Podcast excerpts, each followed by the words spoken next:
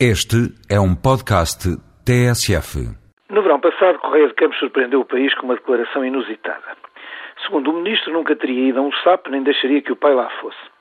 Para esclarecimento dos menos habituados a siglas, diga-se que SAP, abreviatura de Serviço de Atendimento Permanente, é a designação dos serviços abertos durante a noite nos centros de saúde.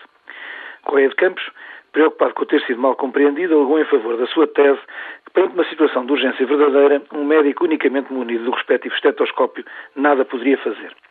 As reações foram dispares e totalmente dependentes da perspectiva pela qual foram abordadas, logo interpretadas tão estranhas declarações.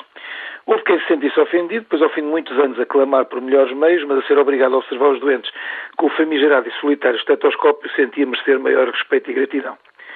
Houve quem sentisse alguma esperança, pois sendo o Ministro o primeiro e único responsável pelo funcionamento e apetechamento do SAP, tal conclusão só poderia conduzir à tão esperada e sempre adiada dotação em meios humanos e materiais que os transformassem em urgências verdadeiras.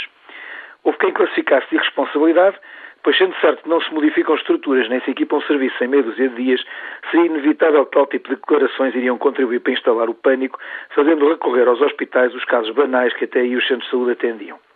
Houve ainda quem exprimisse estupefação, pois qualquer que fosse a intenção não seria apropriado ou benéfico iniciar qualquer tipo de reforma, pondo populações em pânico e profissionais à beira de um ataque de nervos. O caminho desde essa altura percorrido é o que se sabe. Com mais ou menos argumentos, com comissões técnicas, sem elas ou apesar delas, o Ministério foi percorrendo o seu caminho tentando de atrapalhada em atrapalhada reformar as urgências.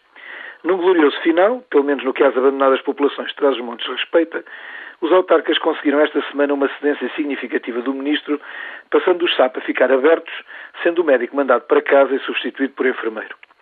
Esta medida, que teve honras da assinatura coletiva de protocolo e anunciada como tendo o objetivo de melhorar a assistência aos respectivos conselhos, integra-se num movimento mais vasto onde igualmente se ouve falar de helicópteros.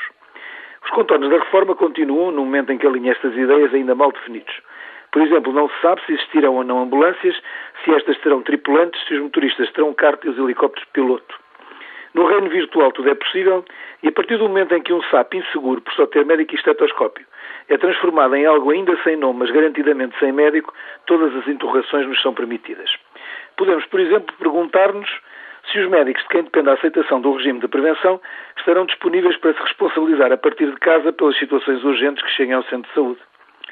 Se cada enfermeiro foi agora oferecido ou emprestado o estetoscópio que antes adornava o pescoço do médico. Se o INEM continuará, como até aqui, a drenar situações graves para os centros de saúde, ou se a partir de agora levará os doentes para Bragança, para o Porto ou para a Espanha, ou se simplesmente os despejará à porta de casa dos médicos. Podemos ainda perguntar-nos a quem, quando alguma coisa correr mal e alguém vier a morrer, se deverá pedir responsabilidades. Se ao Ministro, se ao Enfermeiro, se ao Presidente da Câmara. Todas estas perguntas terão obviamente resposta, mais simples ou mais complexa. A única pergunta para a qual não encontro resposta é esta. No pressuposto de continuar a deslocar-se atrás dos montes, onde se dirigirá o ministro em caso de doença súbita? E onde autorizará que se leve o pai?